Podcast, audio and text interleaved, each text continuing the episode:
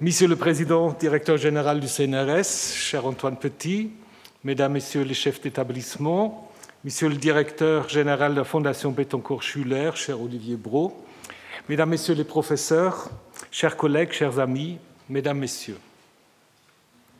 C'est un plaisir pour moi de vous souhaiter la bienvenue pour la leçon inaugurale de Daniel Linco, titulaire de la chaire annuelle d'innovation technologique Liane Bettencourt. Cette chaire, créée en 2006, marque la volonté commune du Collège de France et de la Fondation Bettencourt-Schuller de mettre en valeur l'importance des recherches consacrées à l'innovation technologique. Cette année, la chaire est consacrée au thème énergie solaire photovoltaïque et transition énergétique.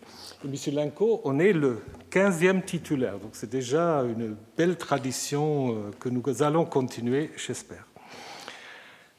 La domestication du feu par l'homme est souvent considérée comme le début de la civilisation humaine. Elle marque le passage d'une alimentation crue à une nourriture cuite avec toutes les conséquences biologiques, sociologiques et sociales. Source de lumière, le feu est aussi, et peut-être plus même, source de chaleur et d'énergie calorifique. Comme source de chaleur, il réchauffait l'habitation et se trouve ainsi à l'origine de la quête par l'humanité des énergies facilitant la vie et permettant le progrès. De nombreux mythes des régions très éloignées les unes des autres s'intéressent d'ailleurs à l'origine de cette maîtrise du feu par les humains, à cette relation profonde entre l'homme et le feu. Le feu sortant l'homme de l'animalité le conduit souvent aussi à la sphère divine. Dans les traditions mythologiques, le feu n'est pas simplement découvert, il est souvent volé et l'humanité doit, d'une manière ou d'une autre, payer le prix de ce vol. Et le feu menace toujours d'échapper au contrôle de l'humain. L'extrême dépendance dans laquelle nous nous trouvons aujourd'hui vis-à-vis des énergies n'est-elle pas un écho de ce lien fondamental entre le feu et l'homme? Il y a évidemment un lien très clair entre le feu et le soleil, que ce soit au niveau des récits mythiques comme au niveau énergétique. L'étoile que nous appelons Soleil émet une seule seconde plus d'énergie que l'humanité n'en a jamais consommé. Depuis la révolution industrielle du XIXe siècle, le recours à des sources d'énergie, comme le charbon, le pétrole, a été massif. Il a fait oublier les contraintes réelles de la nature, qui, depuis quelques décennies, ne peuvent plus être ignorées. Le thème des énergies nouvelles, renouvelables, moins polluantes, est devenu une des préoccupations majeures des sociétés industrialisées. Au sein de la recherche menée sur les énergies renouvelables, l'énergie solaire semble être une source d'énergie très prometteuse. Il s'agit d'une énergie universelle et abondante.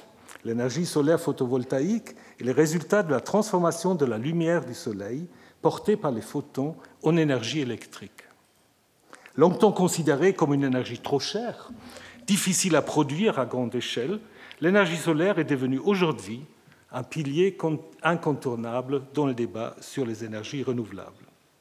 L'abondance de la ressource solaire et de sa distribution au niveau mondial font que son potentiel de développement et d'accélération est considérable, allant du local, avec les toits de maison, aux grandes installations, qu'elles soient terrestres ou maritimes. Et nous avons la grande chance pour approfondir ce thème ce soir et dans les semaines à venir d'avoir pu recruter le meilleur spécialiste de l'énergie solaire photovoltaïque, M. Daniel Linco. Daniel Linco est directeur de recherche au CNRS et un acteur des recherches dans le domaine de l'énergie solaire photovoltaïque depuis 1978, où il a contribué à des avancées significatives. Sa spécialité est l'interface entre la chimie, les matériaux et le photovoltaïque. Il est l'auteur de plus de 300 publications et de 22 brevets.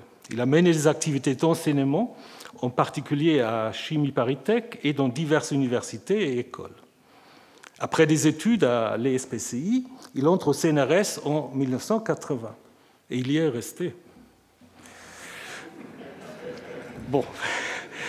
Au CNRS, vous vous êtes consacré à la photoélectrochimie des semi-conducteurs, puis à l'élaboration des couches minces pour les applications photovoltaïques. Celle-ci conduira à la création avec EDF de l'Institut de recherche et de développement sur l'énergie photovoltaïque, En 2008, il préside la conférence européenne sur l'énergie solaire photovoltaïque à Valence, en Espagne, et en 2013, il participe à la création de l'Institut photovoltaïque d'Île-de-France, dont il a été le directeur scientifique jusqu'en juillet 2019. Son activité a été reconnue par plusieurs prix et distinctions, dont la médaille d'argent du CNRS, le prix Pierre Sue de la Société chimique de France et le prix Yvonne Petches de l'Académie des sciences. Il participe au débat sur la question des énergies renouvelables et intervient régulièrement dans le développement des initiatives citoyennes sur la transition énergétique. Cher Danelenko, nous sommes très heureux de vous avoir parmi nous, de pouvoir vous entendre ce soir et je vous cède la parole. Merci beaucoup. Merci beaucoup.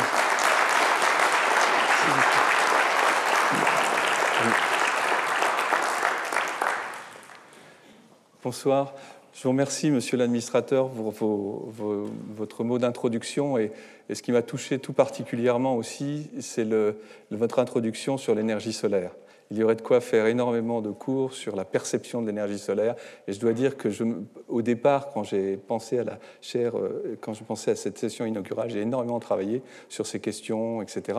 En fait, vous ne retrouverez pas grand-chose dans l'exposé qui, qui, avait ses propres lois. Et, donc, euh, mais c'était extraordinaire de réentendre aussi cette relation que l'homme a au soleil, qui est très, très, très intéressante, parfois ambiguë, mais, passionnante, et puis avec tout le renouveau qu'il y a aujourd'hui avec les énergies renouvelables. Mes, deuxième, mes remerciements vont aussi à, la, Fondation euh, Liliane Bettencourt-Schuller pour ce prix, euh, pour ce prix, pour, pour, pour euh, l'attribution de la chaire, la chaîne Liliane Bettencourt.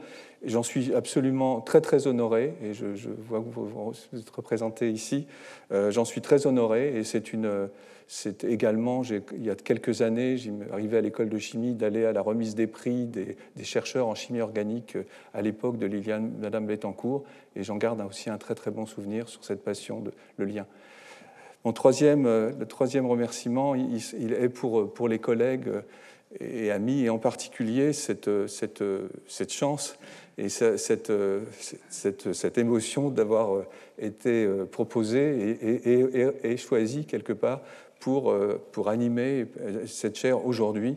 Et donc, euh, mes collègues, les collègues du professeur du Collège de France, je tiens vraiment à les, remercier pour la confiance qu'ils m'ont faite et l'immense responsabilité aussi que représente aussi d'assumer une chaire de, ce genre. Et dernier, dernière chose aussi, j'en profite parce que j'en parlerai à la fin si j'arrive assez rapidement pour la fin. J'en profite, je le dis dès le début. Je reconnais ici beaucoup de gens qui, dans certaines, une, une, carrière, comme on dit, c'est 40 ans. Et ces 40 ans, euh, je, suis aujourd'hui à l'endroit qui m'a été aussi, c'est grâce à beaucoup de gens qui, dès les années 80, avant même, je vois Arnaud, je vois un certain nombre, jusqu'à l'IPVF, c'est aussi une magnifique euh, histoire humaine. Et enfin, je voudrais remercier le CNRS euh, pour vraiment la confiance, la liberté que j'ai pu avoir pendant toutes ces années et le soutien absolument essentiel. Rien de ce qui a été fait n'aurait pas été possible s'il n'y avait pas eu le soutien à la fois du CNRS, de l'école de chimie Paris, des différentes institutions avec lesquelles j'ai travaillé. Voilà, je, je, vais pouvoir démarrer. J'ai au moins fait la fin, j'ai fait le merci euh, en commençant par ça. Donc c'est. Alors, donc, euh, je, vais, vous présenter, le, thème énergie solaire photovoltaïque et transition énergétique.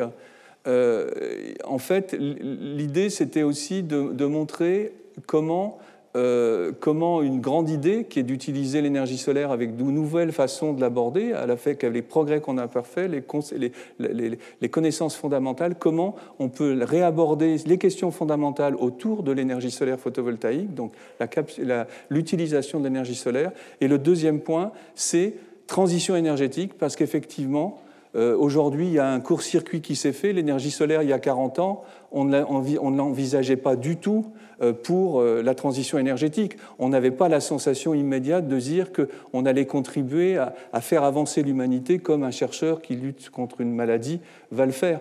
On n'était plus sur la question du spatial, la chasse au rendement, comme on dit. Et en fait, euh, il y a une responsabilité nouvelle qui est venue sur ce domaine, parce qu'en fait, on attend, la société attend énormément de nous sur ce domaine. Je commence souvent ce transparent par ce transparent qui pose bien la problématique.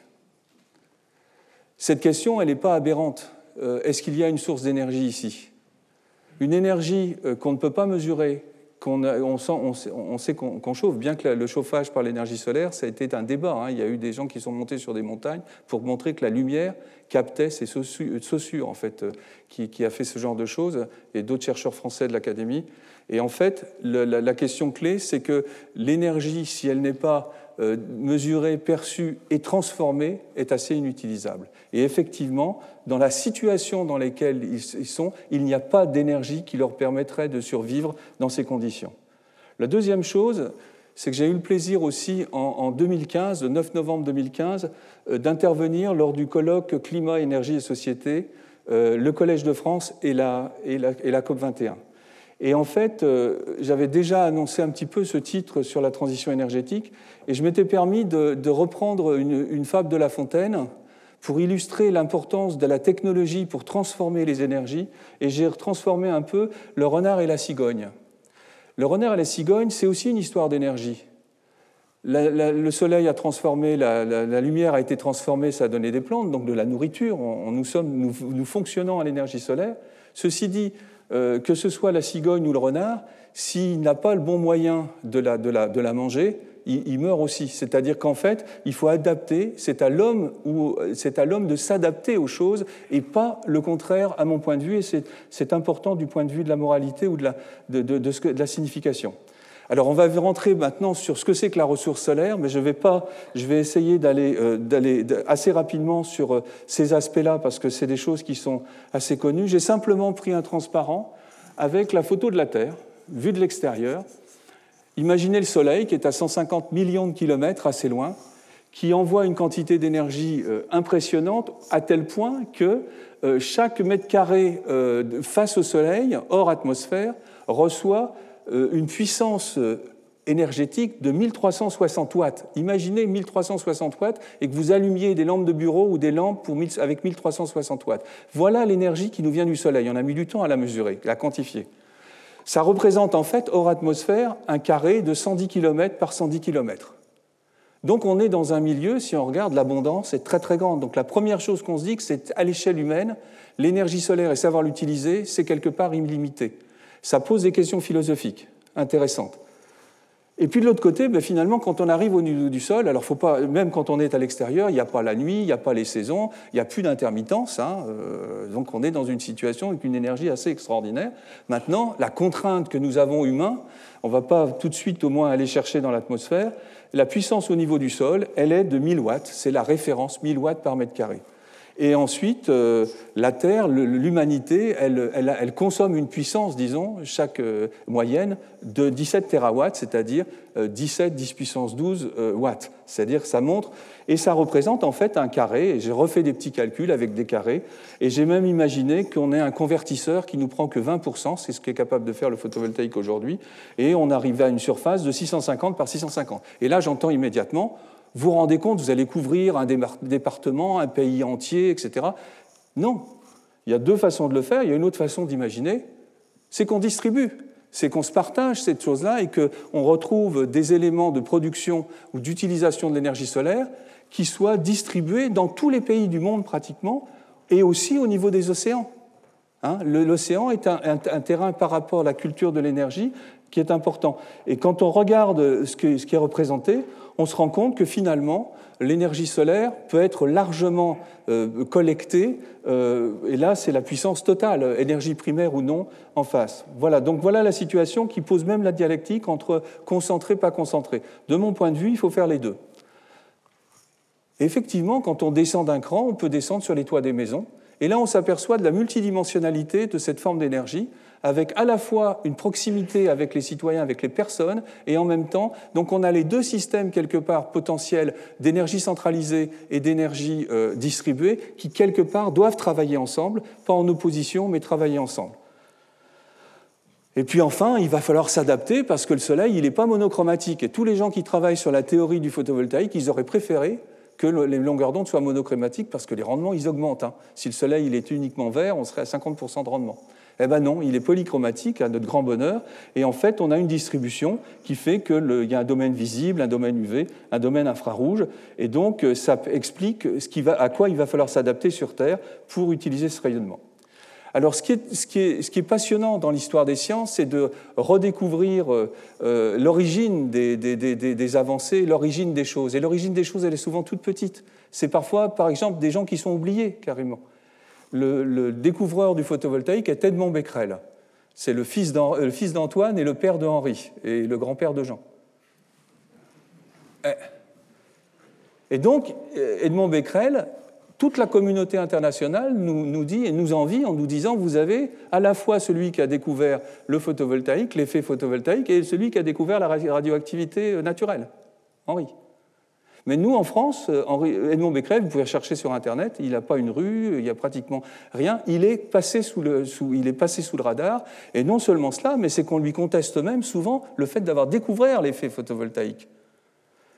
Pourquoi? Parce que la chose sur laquelle il a découvert ça, ça n'a rien à voir avec une cellule solaire, ça a plus à voir avec une boîte de camembert. D'ailleurs, c'était en bois. Et donc, en fait, il a fait des mesures dans ce, dans ce système-là en étudiant le rayonnement solaire. D'ailleurs, comme son, son père, son, son, son, fils, etc., étaient passionnés par l'énergie solaire. Et vous voyez en bas que s'il a pu mesurer quelque chose, c'est aussi grâce à des appareils extrêmement précis qui ont été faits à cette époque. C'était une époque extraordinaire, le début du 19e siècle, en matière de conception d'appareils, de transfert immédiatement d'un phénomène physique à sa mesure. La mesure était extrêmement importante. Et là, c'est un galvanomètre à 30 000 tours vous imaginez 30 000 bobinages à la soie pour pouvoir mesurer des courants de l'ordre du microampère, voire un peu moins. Euh, donc en fait, c'est l'association de ces deux choses qui a permis de découvrir le passage du courant.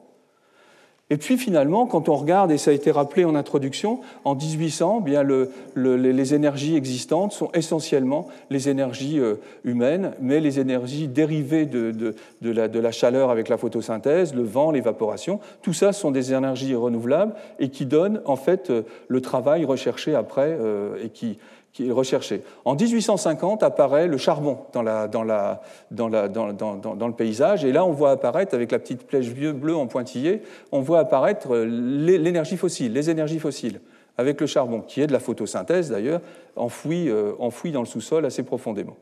Et puis euh, Thomas Newcomen, James Watt, pourquoi il y a aussi l'invention de la machine à vapeur qui va transformer euh, le travail des hommes. Et puis ensuite, vers 1960, là je fais un saut assez important, apparaît une nouvelle énergie également d'origine fossile, mais cette fois-ci produite par la fusion dans une étoile, hein. c'est la, fission avec l'uranium et euh, le, prix Nobel avec en particulier Henri Becquerel, euh, Pierre et Marie Curie en 1903. Et puis, et de façon très importante, la découverte des alternateurs, de l'électricité. Ça a été essentiel. Et effectivement, les travaux de Volta, dès 1800, et, de Tesla ensuite sur, ça a permis finalement de transformer en électricité, donc introduire le vecteur électricité. Et puis on arrive en 2020, et en 2020, bien, on voit qu'une nouvelle branche, c'est un peu... C'est, les moulins à vent ont changé, hein, vous voyez les moulins à vent, ah oui j'avais oublié qu'il y avait la possibilité, les moulins à vent ils ont un peu évolué, donc effectivement on, on est beaucoup plus, on, avance on a beaucoup avancé, mais néanmoins ça existait déjà. Par contre, ce qui n'existait pas, c'est cette branche-là qui est né avec le début du siècle et qui a pour origine Edmond Becquerel. Et effectivement, je remets également Alessandro Volta, et j'aurais pu mettre Ampère aussi, parce que euh, Becquerel n'aurait pas pu faire euh, ces travaux-là sans, cette chose-là. Et puis, il y a quelqu'un qu'on a oublié. On a oublié qu'il y avait une petite branche de la transformation de la lumière qui n'était pas physique et qui était chimique, autour de la photosynthèse, qui représente 400 terawatts, 40 terawatts. Et cette photosynthèse, en fait, elle est née avec la découverte, la mise au point par la nature du photovoltaïque moléculaire dans les cyanobactéries, qui ont peu à peu transformé l'atmosphère, etc. Mais à la base, l'effet que la nature a mis en place, donc vous voyez, ce n'est pas vraiment Becquerel qui l'a inventé, mais il y a quelques milliards d'années euh, avant. Donc on est maintenant dans, cette situation où finalement, euh, on, a un phénomène fondamental quand on, quand on regarde l'interaction entre la lumière euh, et la matière. En fait, ça passe par les électrons et dans la matière, ici c'est du silicium, il y a des électrons qu'on appelle des électrons de liaison. Et ces électrons sont, libres et ils ont euh, la particularité d'être capables d'absorber les photons de façon extrêmement rapide et extrêmement efficace. Le processus de base d'interaction photon-matière, c'est le transfert de l'énergie du photon vers un électron va, qui va s'exciter quelque part. Et comment il s'excite un électron pour récupérer l'énergie? Il change de potentiel. Il va aller à un potentiel plus négatif. Et une fois qu'il a un potentiel plus négatif, il laisse, une place vide derrière lui dans, le, dans, les, liaisons chimiques et il fait ce qu'on appelle un état excité. Et cet état excité, il contient l'énergie du photon. Et à un moment donné, qu'est-ce qui se passe? L'état, la thermo nous dit, il va revenir à l'équilibre. Donc il, doit, est obligé, cet électron, de rendre cette énergie, et il va le faire en général extrêmement rapidement aussi, un peu moins rapidement que l'absorption, et ça va donner de la chaleur.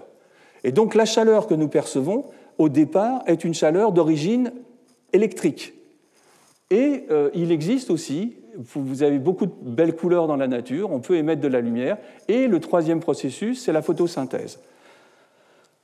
Et la photosynthèse, c'est impressionnant. La nature a mis au point le photovoltaïque moléculaire. Alors l'archétype, c'est effectivement la chlorophylle, la chlorophylle A, la chlorophylle B. C'est extraordinaire. Et en fait, la, la, nature a découvert des molécules, c'est même euh, de la physique quantique, hein, euh, avec des niveaux d'énergie dont j'ai parlé, qui sont bien séparés.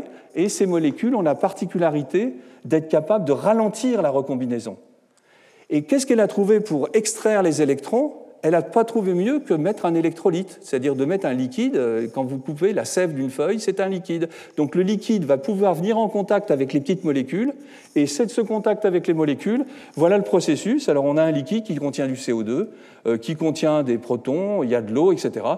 Que se passe-t-il? Le proton arrive, il est excité, donc là il est absorbé. Et là il a le choix. Soit il retombe à sa place assez rapidement, soit quelque part il a envie de sortir.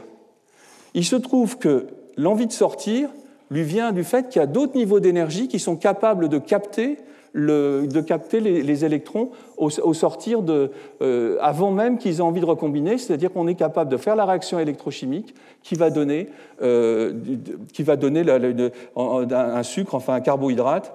Et donc, on a ces deux niveaux. Donc, on voit que l'électron, lui, peut réagir et le trou également. Et ça, ça nous donne quelque chose de très simple. C'est que pour revenir à sa place, au lieu de redescendre en réémettant de la lumière, comme le fait la chlorophylle, il va revenir à sa place quelque part en construisant, en fabriquant de la photosynthèse et en fabriquant ces molécules, ces carbohydrates. Ça va être du glucose en fait qui vont être faits. Donc voilà la réaction. Et euh, voilà la réaction finale. La réaction, ça va être avec six, il y aura six qui vont être faits pour faire cette molécule euh, de, de glucose. Donc on est dans une situation où la nature a été capable de faire directement l'absorption, le transport électrique, même s'il n'est pas long, et puis le stockage chimique.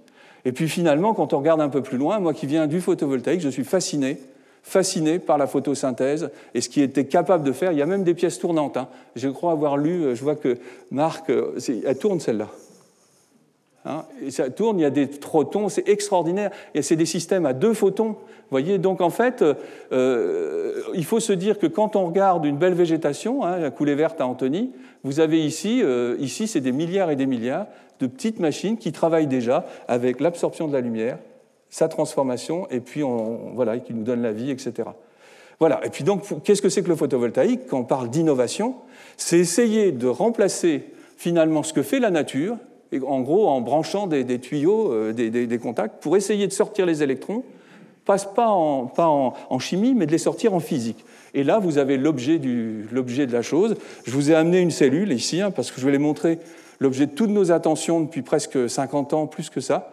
Voilà une cellule solaire, et cette cellule solaire ne bouge pas. Quand on prend les contacts et qu'on la met en face du Soleil, elle est capable de sortir plusieurs watts.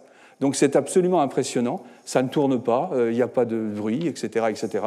Et donc voilà. Alors comment on a fait ça? Ben, Tout simplement, l'humanité, l'homme a énormément travaillé dans les matériaux et a découvert des matériaux qui ressemblaient dans leur propriété à la chlorophylle.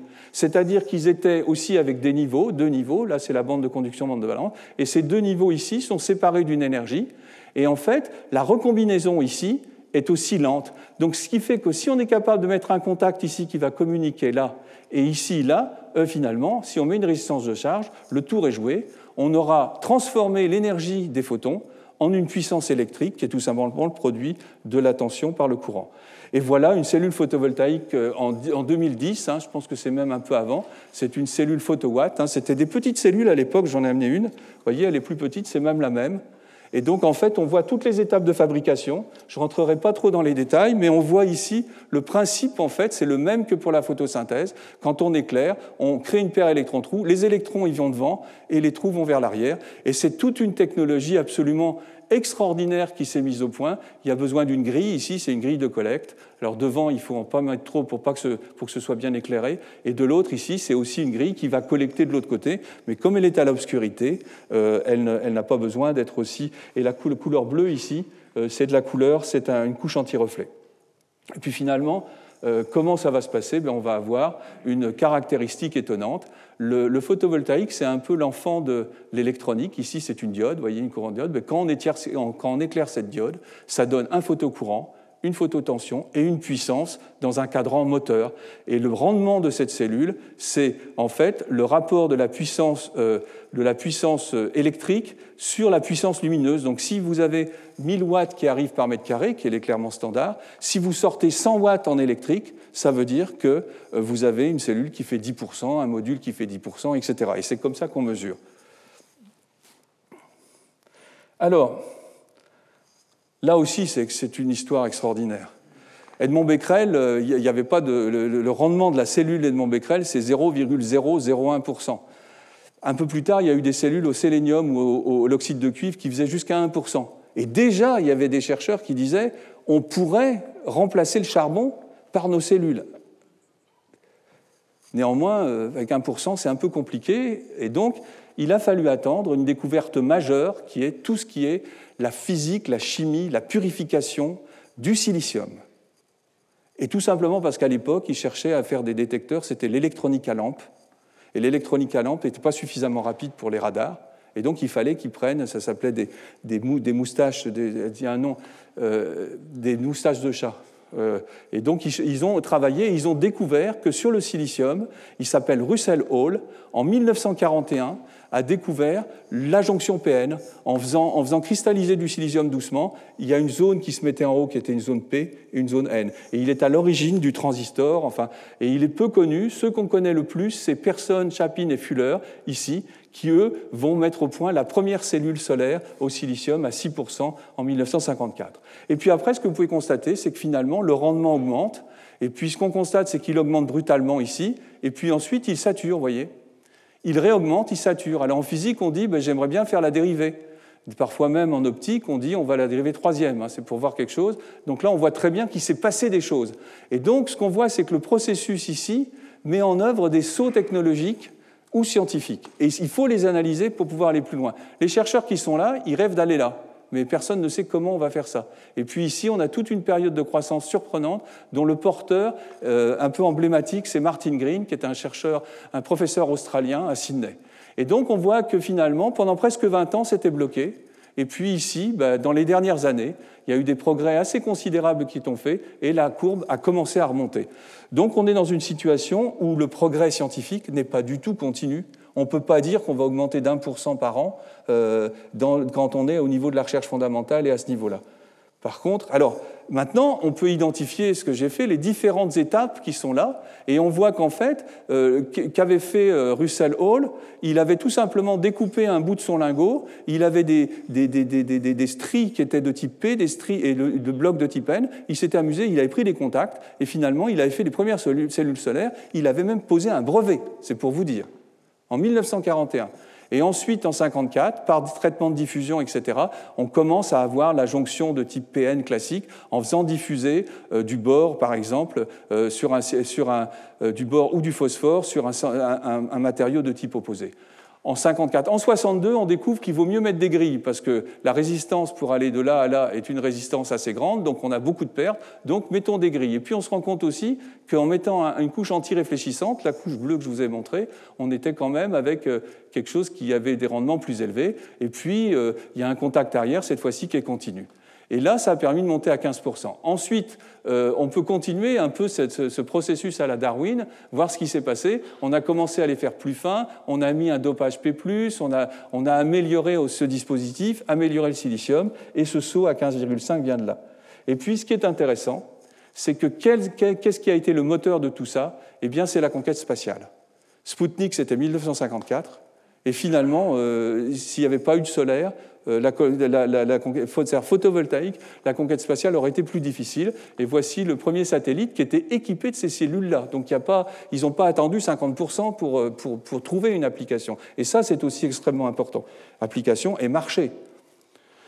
Et puis après, ben, on voit que le, domaine se, avance encore ici avec euh, des, texturations pour limiter la réflexion. Vous voyez qu'il y a des dopages localisés, etc., qui nous amènent en 94 jusqu'à quelque chose qu'on appelle PERL. Alors il y a plein d'acronymes. Là, c'est euh, euh Passivated Emitter Real euh, Locally Diffused. oui, c'est ça, localement diffusé. Et donc vous avez cette structure qui devient déjà plus compliquée. C'est pratiquement un objet de l'électronique. Et puis enfin, le nouveau saut, si on l'analyse, c'est peut-être, en avez-vous entendu parler, c'est les cellules à hétérojonction.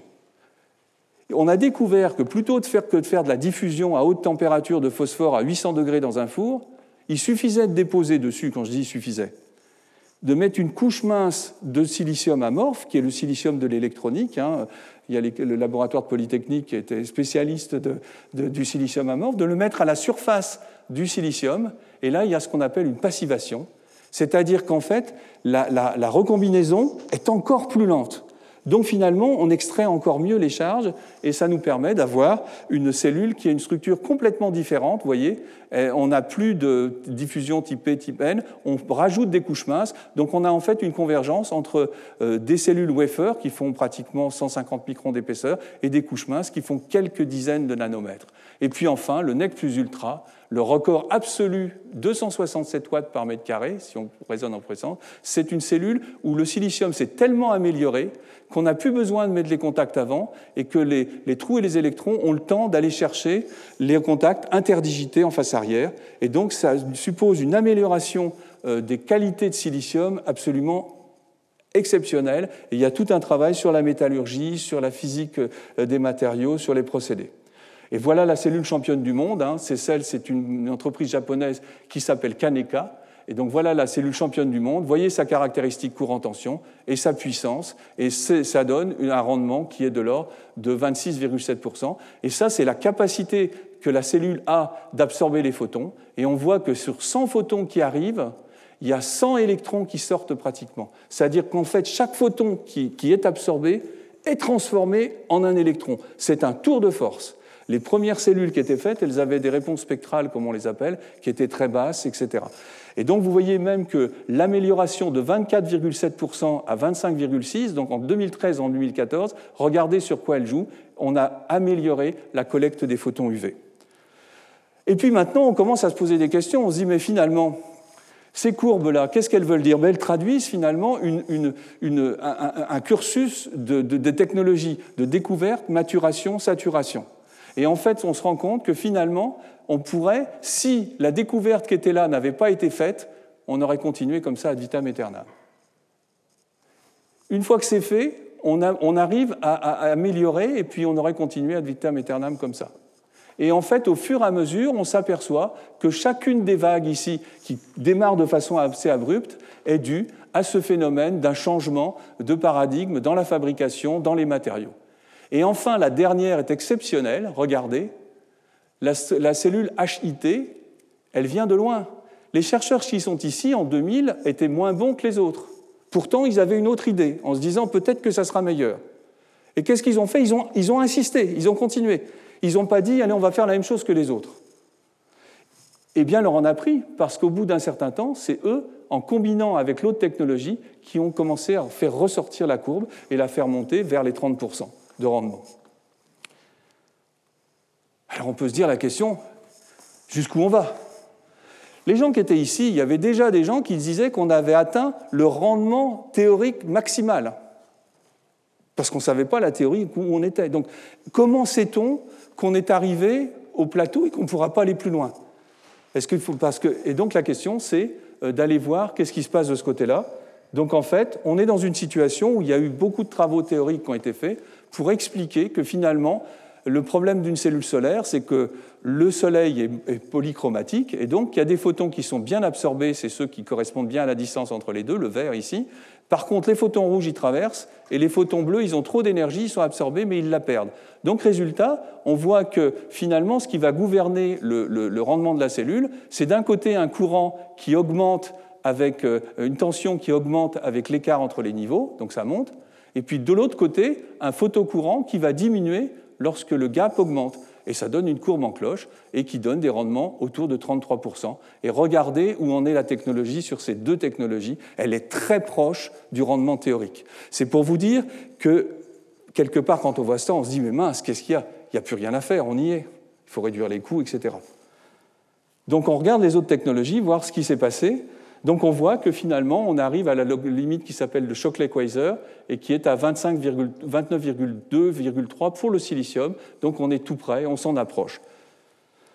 Les autres technologies qui se sont développées également pour le spatial, 51, 54, 63, 76, vous voyez, tout ça, c'est des technologies au départ. L'idée, c'était de remplacer du silicium qui est assez lourd par des couches minces, flexibles. Euh, c'est plus facile pour les satellites.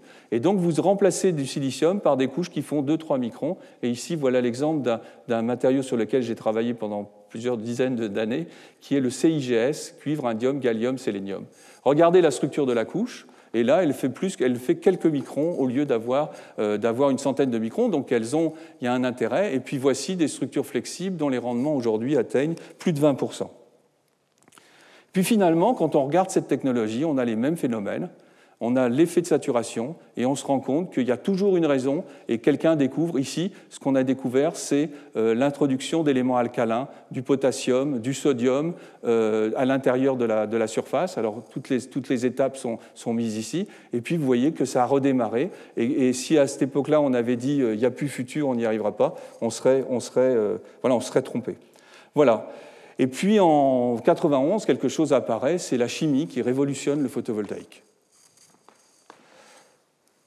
Et cette chimie, elle est, elle est étonnante parce qu'elle est assez proche de la photosynthèse, finalement. Pourquoi? Parce que, en fait, euh, Michael Gretzel, qui est ici, qui est professeur à l'université à l'EPFL, c'est une chimie, c'est des cellules solaires qui vont commencer à faire rentrer de l'organique à l'intérieur. Toutes les cellules que je vous ai montrées précédemment, il n'y avait pas une molécule organique, c'était de l'inorganique qui fonctionne à haute température, etc. Et là, on voit apparaître des couches minces organiques. Et l'histoire est très intéressante. Ça fait longtemps que les, molécules et tout peuvent être considérées comme étant des matériaux pour faire de l'électronique. Aujourd'hui, vous avez les écrans OLED, Organic Light Emitting Devices, on fait des écrans. Mais ça fait longtemps, depuis. Mais ce qui se passe, c'est que c'était un domaine qui végétait euh, quelque part jusqu'en 2000. Et en 2000, la découverte des polymères conducteurs ici a permis, par euh, la découverte des, des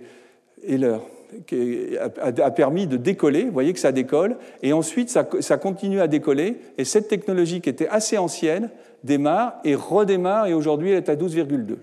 Arrive cette technologie qui, elle, et je vais vous le montrer, apporte quelque chose de complètement nouveau, c'est un concept différent de cellules, elle fait progresser celle-ci, et puis elle induit celle-ci, et celle-ci réinduit celle-ci. Donc ici, c'est la, technologie STAR dont je parlerai un peu, c'est les cellules perovskites qui ont été inventées en 2009. Et regardez la vitesse de croissance. Entre 2009 et 2020, on est passé de euh, quelques pourcents, de 3,8%, et c'est un japonais. Alors pour la petite histoire, ce qui est intéressant, c'est que la recherche en photovoltaïque en particulier, mais aussi dans d'autres domaines, est très internationale. Très internationale. Michael Gretzel, il est, il est suisse. Euh, ici, on a deux Américains, un Japonais, et ici, c'est une équipe japonaise. Donc on voit une chose importante, c'est que l'importance des relations internationales. Et voilà. Alors le concept, il est très simple. Il absorbe une molécule, cette fois-ci, alors c'est des, des, colorants, des molécules de colorants, ça fonctionne avec de la chlorophylle. Si vous prenez quelque chose qui est poreux, milieu très très poreux, et que vous le trempez dans une solution de colorant, par exemple du mercurochrome, vous allez sortir elle sera toute rouge, la, partie poreuse. Dès que vous avez du vert uniquement, vous ne verrez même pas qu'il y a du chloroforme dessus, il n'y aura pas la couleur rouge. Pourquoi? Parce que le chloroforme, parce que les molécules organiques vont se coller à la paroi de tous les petits grains, et ce qui fait qu'au lieu d'avoir à traverser, d'avoir une surface qu'on dit développée de 1 cm, on peut monter à 1000 cm, c'est toute la stratégie des poreux, qu'on retrouve également dans le phénomène des batteries, dans la catalyse, etc.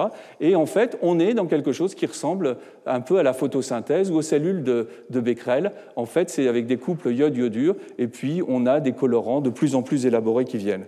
Et puis finalement, la chimie organique euh, prend, son envol aussi avec ce type de concept, avec des concepts donneur-accepteur, où cette fois-ci c'est des polymères ou des molécules qui sont capables de, qui sont capables de transférer leurs électrons sur des fullérenes. Alors les fullérenes euh, ont été une découverte majeure aussi, c'est du C60, et donc en fait on, on, s'aperçoit qu'on peut faire des molécules et des, et des cellules. Et aujourd'hui, il y a des fabricants, en France en particulier, prenez Armor, etc., qui développent à l'échelle industrielle également ces choses-là. Et puis quand on regarde les rendements, ils sont à 16%. Ce ne sont plus du tout les technologies classiques des semi-conducteurs, mais c'est de la technologie d'imprimerie. Finalement, on est en train de mettre au point de l'imprimerie pour les semi-conducteurs.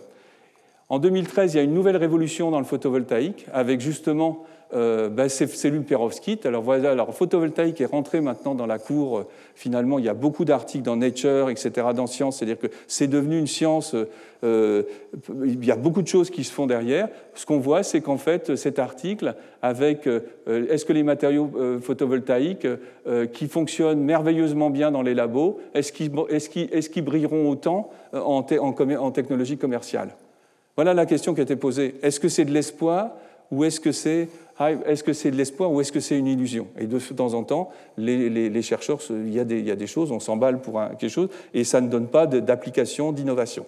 Dans ce cas-là, c'est quand même assez extraordinaire. J'ai fait une petite étude biométrique pour simplement perovskite, perovskite plus solar cell domaine dans Web of Science. Regardez ce qui se passe. La découverte est là. Et regardez, il y a plus de 4000 articles qui sortent chaque année sur ce domaine. Ce qui pose un, autre problème, mais qui est quand même intéressant, c'est qu'on voit l'engouement, le, comment toute la société, la, communauté scientifique s'en est emparée. Alors il faut quand même que je vous parle de ce que c'est que ce matériau, pourquoi il est hybride, pourquoi il est un peu organique? C'est parce que c'est un mélange des deux. C'est un matériau qui a une structure inorganique avec ici des métaux métalliques qui peuvent être du plomb ou de l'étain et des, des ions halogénures. Et au milieu, ici, il y a un gros ion, le méthylammonium, qui est ici, et c'est lui qui est la, composante organique. Et vous voyez que Tutsumo Miyazaka, en 2009, il a obtenu 3,8% en refaisant une cellule de Gretzel parce qu'il pensait que ça fonctionnait. Donc il a imprégné son poreux de ces clusters. Et puis finalement, on s'aperçoit que quelques années après, il y a une évolution complète qui s'est faite et ça s'est transformé finalement en une cellule couche mince, un peu comme le CIGS. Vous voyez, on n'est plus avec la structure nanostructurée, on est comme une cellule couche mince classique euh, qui est faite. Alors le point étonnant, c'est ce que j'ai découvert aussi, c'est que la science avance maintenant un peu comme, le GIEC maintenant sur ces domaines. Comment gère-t-on un afflux de données scientifiques avec 4000 articles? C'est impossible à lire. Comment on fait? Comment on peut progresser? Comment on peut faire de la synthèse à partir de là? Eh bien, il y a une initiative que je trouve très intéressante, c'est une open access database, donc une base. Alors j'aime bien le terme faire data principal, donc avec des principes de, rigueur, etc. Et ils analysent des milliers d'articles. Ils sont 93 auteurs. Et ces milliers d'articles, ils les classent et ils essayent de dégager des tendances. Et en fait, ce qu'on voit, c'est une approche de la science qui va travailler aussi sur les aspects des grands nombres et des interactions. Et ça, c'est quelque chose d'un peu nouveau. On n'est pas dans le cadre du chercheur isolé qui. Pour faire progresser dans ce domaine, il y a tellement de paramètres et de variables, vous voyez, la formulation, etc. Ben, il, faut, il faut travailler de façon coordonnée, etc. Alors la question maintenant que tout le monde se pose, c'est peut-on augmenter le rendement au-delà des 30% Qui pense qu'on peut les augmenter au-delà des 30% Est-ce que vous pensez que j'aurais mis ça si je ne pouvais pas le faire donc voilà, donc, euh, que nous dit la thermodynamique Alors on va revenir à la thermodynamique qui nous dit que le Soleil, c'est un, un, corps chaud à 6000 degrés, alors que ce soit Kelvin ou, ou, Celsius, et puis que la température d'une cellule solaire, c'est en gros 300, c'est pas 300 degrés, c'est 273 plus les 25 degrés pour arriver à 300 à la température ambiante, disons. En fait, elles sont un peu plus chaudes. Quand on calcule ça, on, tombe un peu, on se dit, mais tiens, mais c'est une machine thermique extraordinairement performante. 95% de rendement de Carnot. Alors que les moteurs qu'on a, ils travaillent à plus basse température, c'est plutôt 33-34%, on monte plus dans certaines, centrales. Et en fait, on voit qu'en fait, avec des modèles plus élaborés, on voit 85% sous concentration et 67%. Donc, ça y est, on connaît la limite. On sait qu'il est possible d'aller à des rendements plus élevés. Comment faire? On a vu que la première cellule était coincée, puisqu'il n'y avait que deux niveaux et qu'elle était coincée à 30%. Mais la solution, c'est de se dire, je vais prendre une première cellule qui va laisser passer, qui va absorber le bleu. Très bien, elle va être très efficace dans le bleu. On laisse passer les photons euh, visibles et infrarouges. On en met une deuxième derrière qui va prendre que les photons du visible, du vert, etc. On en met une troisième, une cinquième, une quatrième, cinquième, etc. Et donc finalement, on va faire des, cellules superposées qu'on appelle des multijonctions. Et quand on en a deux, on les appelle des tandems. Hein. Et donc on va faire travailler deux cellules ensemble avec des critères différents. Et on voit que finalement, quand on augmente le nombre de cellules, ben finalement, le rendement théorique passe de 33% à 45 à 51. Et voilà, on est dans une situation où on a une possibilité technologiquement possible d'associer toutes les connaissances qu'on a faites sur les monojonctions et de les donner ensemble. Et finalement, on est en train de préparer les nouvelles générations de cellules solaires pour demain, et là, c'est très important d'être capable d'augmenter le rendement, on a de la marge. Et eh bien pour l'augmenter, on va tout simplement habiller des cellules silicium classiques, on ne va pas casser l'industrie du silicium, on va venir et on va associer deux industries qui pour l'instant se regardent un peu en chien de faïence. Les technologies des couches minces et les technologies au silicium, et en les associant, on espère aller à 30-30-30, c'est-à-dire 30 centimes de module, 30 centimes le, non, 30% en module, 30 centimes le watt en 2030. Et ça, c'est ce qu'on avait fait à la COP 21, l'appel qu'on avait fait avec l'IPVF en particulier. L'axe phare de l'IPVF, c'était, on nous a demandé qu'est-ce que vous proposez comme institut photovoltaïque pour le futur, et on avait euh, proposé avec d'autres euh, d'autres grands labos européens et mondiaux euh, ce projet qu'on a appelé 30-30-30. Eh bien, il est en plein dans la réalité. Et aujourd'hui, vous avez déjà des cellules qui se rapprochent, qui ont dépassé le silicium tout seul. Regardez, quand on met des perovskites sur du silicium, c'est à 29,5%. Et de l'autre côté, on peut aussi faire des cellules couches minces. Ça, on travaille également. Alors ça, c'est le, projet phare de l'IPVF. Et ici, on travaille aussi sur des cellules couches minces euh, qui, elles, ont un potentiel et pourraient permettre d'autres applications. J'essaye de faire attention à la vitesse. Voilà. Et le nouvel horizon, je terminerai sur la partie recherche par ce nouvel horizon. Et pour moi, c'est de revenir. Imaginons qu'on soit capable de faire une cellule solaire finalement sans contact, sans contact. On la met dans le liquide, puis d'un côté, on va sortir l'hydrogène, de l'autre, on va faire du sucre. Ou on va faire, donc on va faire de la photochimie grâce à une cellule photovoltaïque, mais cette fois-ci, qui est immergée, et on revient à finalement quelque chose qui permettrait de faire de l'électrolyse, etc. Et finalement, j'ai fait la boucle, j'ai terminé la boucle, j'ai commencé par la photosynthèse, et je suis revenu à la photosynthèse en introduisant les, les éléments euh, technologiques euh, ad hoc. Et puis finalement, la conclusion recherche, donc euh, on a une recherche qui est très performante, il y a une émergence de nouvelles technologies, des cycles de plus en plus courts. La recherche est très créative, il y a beaucoup de motivation, et je peux vous assurer que c'est un des éléments forts dans ces domaines, comme dans d'autres. Hein. S'il n'y a pas la motivation, c'est un peu compliqué.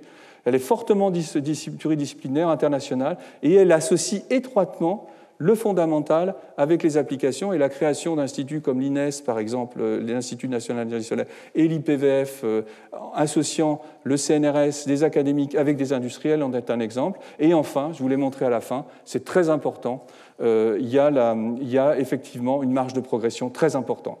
Et puis au-delà de cela, euh, il y a des éléments qui sont très importants qui interviennent maintenant sur la recherche photovoltaïque, c'est de ne pas se préoccuper que de faire la cellule, mais de travailler sur leur cyclage, sur ce qu'on appelle le cycle de vie, l'économie du photovoltaïque, les liens à la société, et travailler sur les questions de, prospective et scénario.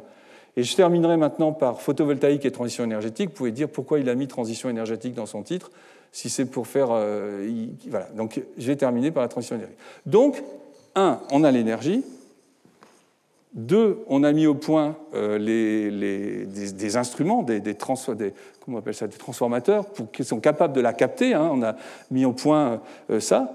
Et maintenant, on est dans une situation où il y a besoin d'avoir des énergies renouvelables et d'avoir des énergies non carbonées. Et cette énergie est disponible aujourd'hui. En fait, pour que quelque chose se développe sur le plan industriel et à grande échelle, il faut qu'il ait un marché. Et les premières innovations dans la première période, c'était le spatial et les sites isolés terrestres.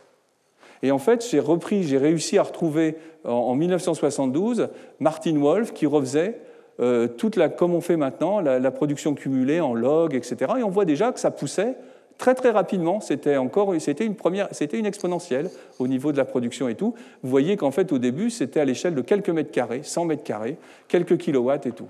J'ai trouvé en 1976, dans un très bon colloque qui avait eu lieu à Toulouse entre le CNES et le CNRS, un article de M. Durand, euh, qui, était a été à un moment donné le directeur du commissariat à l'énergie solaire, qui estimait à 150 kW par an en début 1976. Vous voyez d'où on vient Et ce qui est intéressant, c'est que le spatial faisait environ 80 kW et le reste, c'était déjà du terrestre en site isolé. Et le point important pour nous aussi, au niveau France, c'est que la France était tout de suite derrière les États-Unis. Euh, en particulier parce que la France était, euh, les, les, programmes de fusée, les programmes spatiaux exigeaient qu'on fasse du photovoltaïque à l'époque. Et puis le photovoltaïque spatial, j'ai bien aimé quand il s'est posé sur la comète avec Rosetta, Tchouri et Rosetta, et comment il s'appelle la deuxième période, c'est 76-2000. C'est un développement du photovoltaïque terrestre en site isolé. Donc là aussi, un nouveau marché, des vrais besoins, euh, mais qui finalement euh, reste à des niveaux très bas. Voyez, mais on est quand même passé de l'échelle du kilowatt à l'échelle du mégawatt. On est à 100 mégawatts en 1998. C'était il n'y a pas longtemps.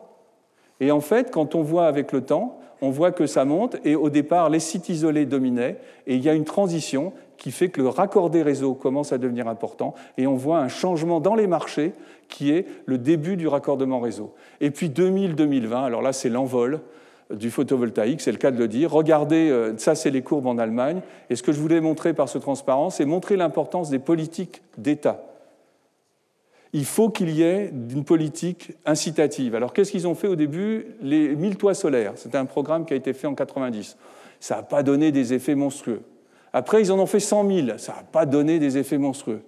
Et ils ont fait ce qu'on appelle les feed-in tarifs, c'est les tarifs de rachat qu'on a fait en France en 2006. Et là, c'est parti. L'industrie s'est trouvée stabilisée, il y avait des garanties de pouvoir se développer, d'investir dans les machines, etc., etc. Et tout était, et ensuite, il y avait aussi, ça répondait à des aspirations citoyennes, enfin, ce qui ça, c'est très important. Donc on a pu partir sur ce plan-là. Et puis maintenant, c'est l'entrée dans la cour des grands, 2010-2020. 2010-2020, regardez en 2010, ça a été multiplié, on est passé d'environ 30 gigawatts, vous voyez qu'on est déjà passé au gigawatt, et on est passé de 30 à 700 en, capacité cumulée. Et dans quelques années, normalement dans deux ou trois ans, on franchira la barre symbolique du terawatt. Donc vous voyez qu'on commence à toucher les dimensions de ce qu'il y a sur la problématique énergétique globale. Et puis si on regarde les grands, voilà, on, est content parce que quand on regarde ça en étant du photovoltaïque, on est, on est très content. Là, on se dit c'est super, mais quand on se compare aux autres, c'est moins drôle. Néanmoins, néanmoins, Regardez le petit truc jaune là-bas. Tout a commencé avec un début. Pensez aux calculettes ou pensez aux smartphones, hein, les premiers. Il n'y en a pas beaucoup.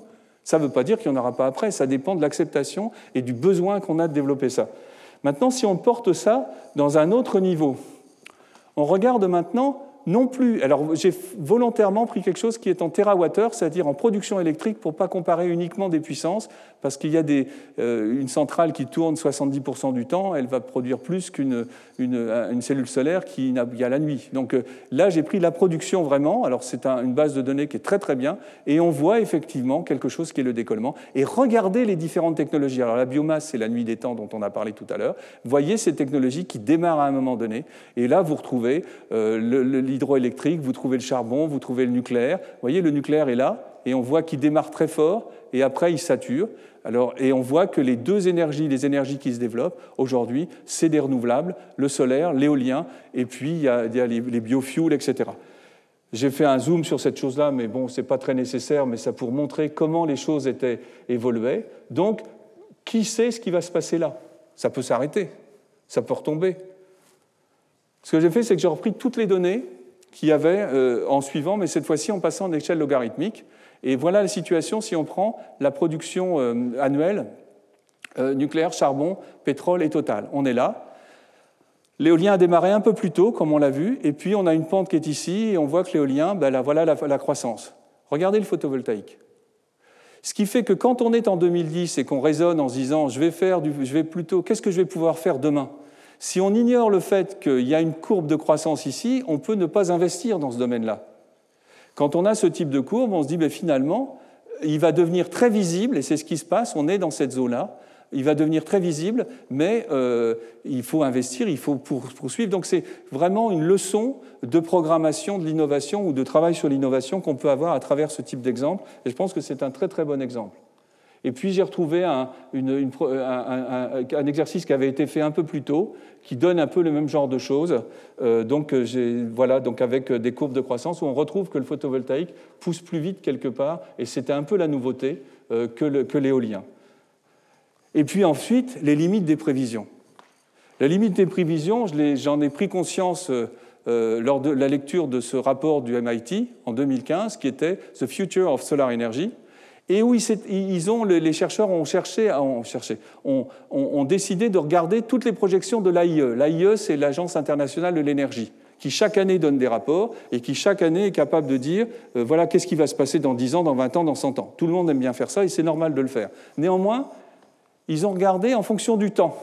Ils ont commencé en 2006, ils sont allés jusqu'à 2013. Regardez en 2006, il n'y a pas de photovoltaïque. Pas avant la fin du 21e siècle. Puis 2007, c'est un peu mieux. Et regardez le dernier qu'ils ont sorti ici, qui est celui de 2014, il est là. Il colle à peu près avec, euh, avec la croissance réelle, qui est bien au-dessus de ce qu'on avait là. Et regardez en 2020. Donc on est dans une situation où le développement industriel euh, est vraiment plus rapide. Donc qui pouvait prévoir que ce serait ce scénario Personne n'aurait prévu que c'était ce scénario qui allait euh, finalement euh, euh, se, faire jour. Et puis maintenant, je vais vous faire voyager un tout petit peu dans le monde avec la dynamique du développement de la production photovoltaïque. J'ai trouvé ça très bien. Alors, voilà, en, en, 85, il y avait, en 93, il n'y avait presque rien. Les deux pays, il y avait, regardez les États-Unis un peu. En 87, pas rien. Puis on commence à voir les États-Unis en 2002. L'Allemagne qui se lance, et le Japon qui était déjà lancé, numéro 1, euh, numéro 2, numéro 3. Ensuite, ça continue, l'Allemagne prend le relais, tous les autres restent, l'Afrique se met en, mouvement un petit peu, l'Australie aussi. On continue, 2006, ça reste un peu les mêmes. 2007, regardez l'Allemagne, regardez le Japon, les États-Unis restent un peu en retrait. L'Espagne s'y met, en 2008, elle rattrape presque l'Allemagne, le Japon euh, baisse un petit peu. Ça continue, 2009, et on continue. Et puis là, on voit à partir de 2012, à l'issue des, plans, des, plans qui ont été faits en France, en particulier sur les incitations, la France entre dans le jeu et on voit l'Italie. Et si on continue, voilà en 2013, et je termine par 2019 pour aller vite, regardez la situation aujourd'hui. Il y a une diffusion dans le monde entier et c'est mesuré en quantité d'énergie produite en, en terawatts. On est dans des situations en terawatts-heure, excusez-moi, et on voit que des pays entiers euh, commencent, le Mexique, le Chili, ici le Brésil, l'Australie, et il y a même des pays, regardez l'Angleterre, euh, le Royaume-Uni, excusez-moi, euh, la Hollande, la Belgique, et on voit qu'on a vraiment une, une, diffusion mondiale, et ça, ça, ça, ça revient à ce qu'on disait au début, c'est que c'est une énergie distribuée, utilisable partout, du toit de la maison jusqu'à... Voilà. Et puis, pour, j'ai presque terminé, là c'est très important. Tout ça n'aurait pas été possible s'il n'y avait pas eu la réduction des coûts. Si vous avez des systèmes qui sont excellents mais que vous vendez très cher qu'il n'y a pas de marché, ce n'est pas la peine. Cette courbe, c'est ce qu'on appelle une courbe d'expérience. Elle montre l'évolution du prix d'achat d'un watt ou de production d'un watt solaire en fonction du temps et en fonction surtout de la capacité cumulée. Alors dans le milieu, on dit que c'est parfois un peu la loi de Moore du photovoltaïque, ce n'est pas tout à fait la même chose. Néanmoins, ce qu'on constate, c'est que les statistiques sont assez extraordinaires, ça donne des droites. Je vous ai montré toutes les évolutions technologiques qu'on avait et tout. Néanmoins, si on fait de la macroéconomie et qu'on regarde ça, on s'aperçoit que finalement, tout ça pour faire une droite. Il n'y a pas de rupture violente et on s'aperçoit que ça baisse de 22% les prix à chaque fois que vous doublez la production cumulée.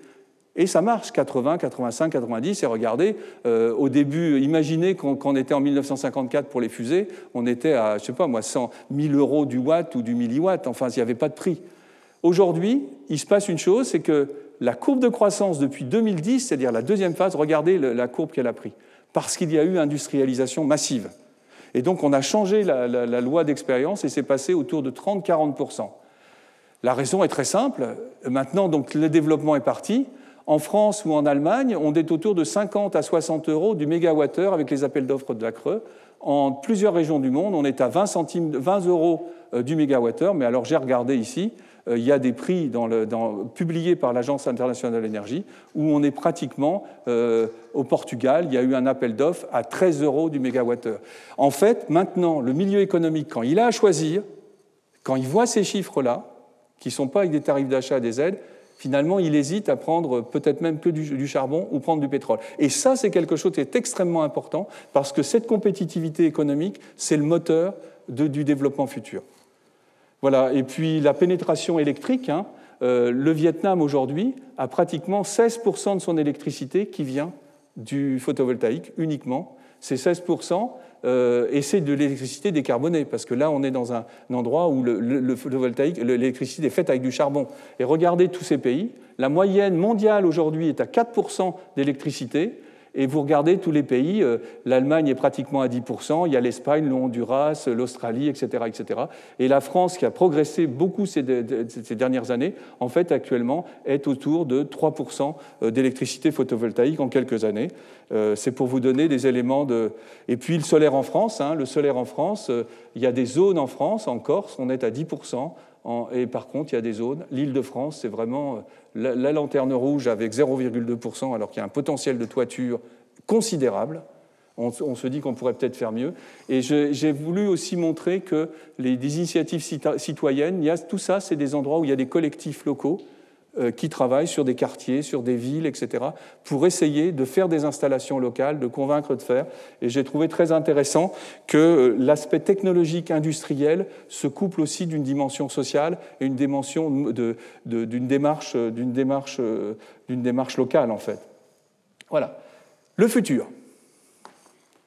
C'est tombé sur les scripteurs le 7 janvier 2022 à 2 heures du matin. La cellule, c'est un peu celle que je vous ai montrée.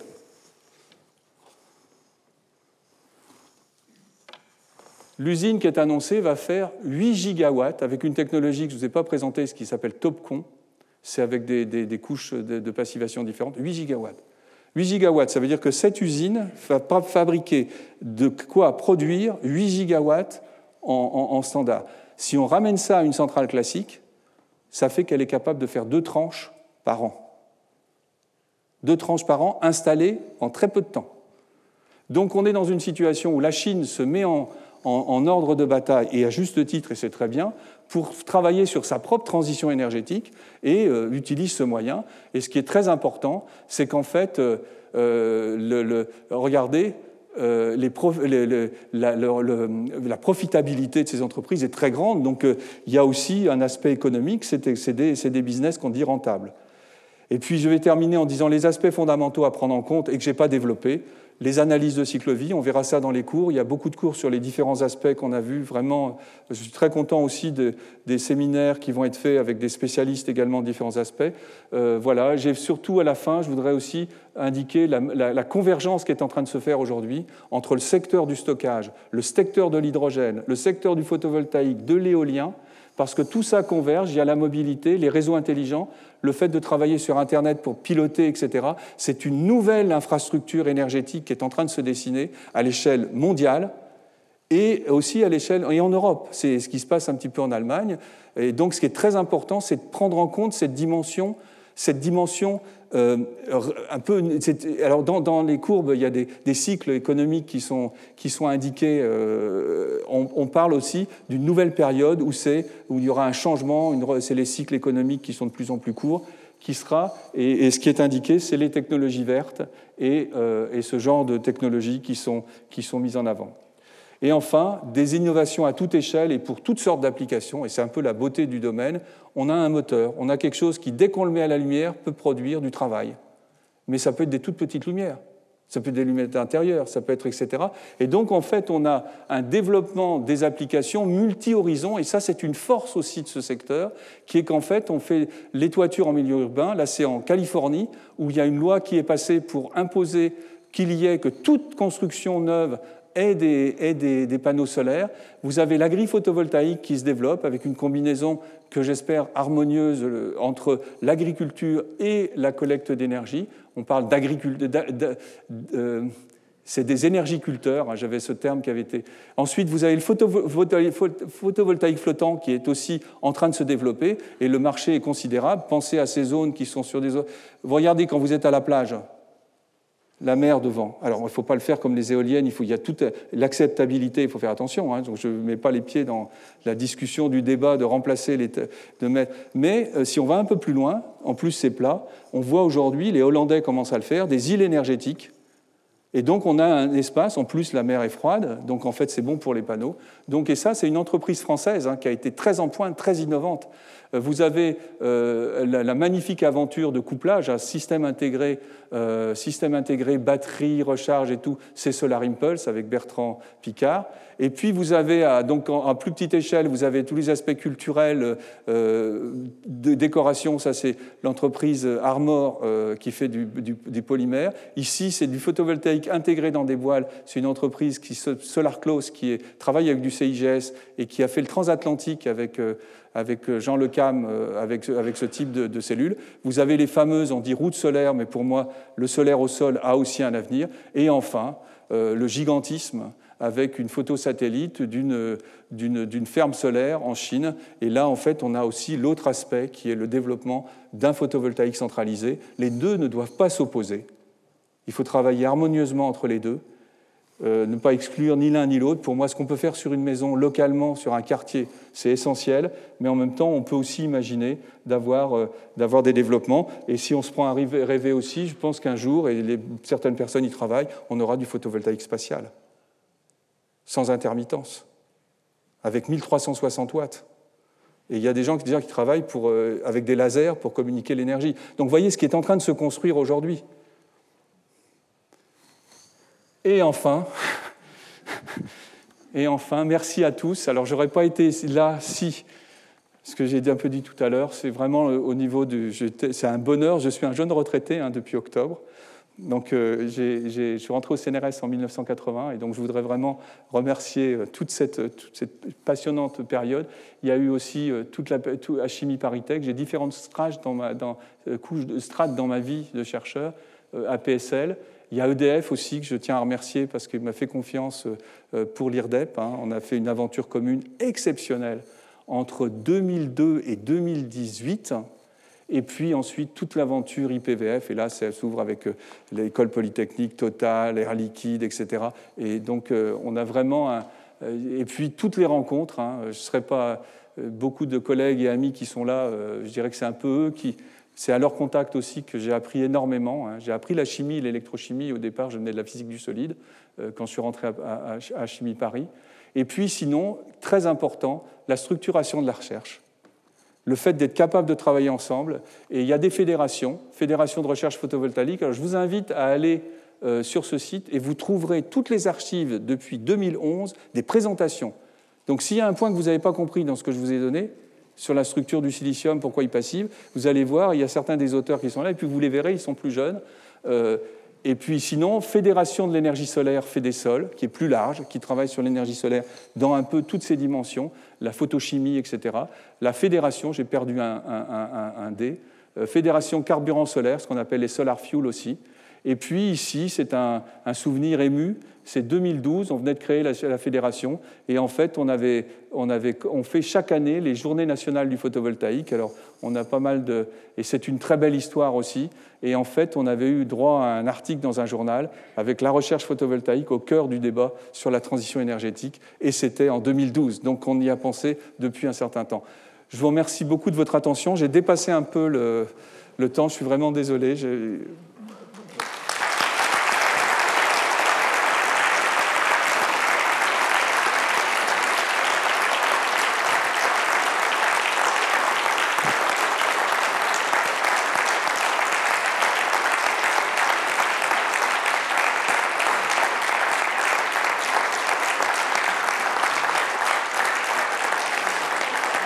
Je vous remontre une dernière fois une cellule solaire. Hein.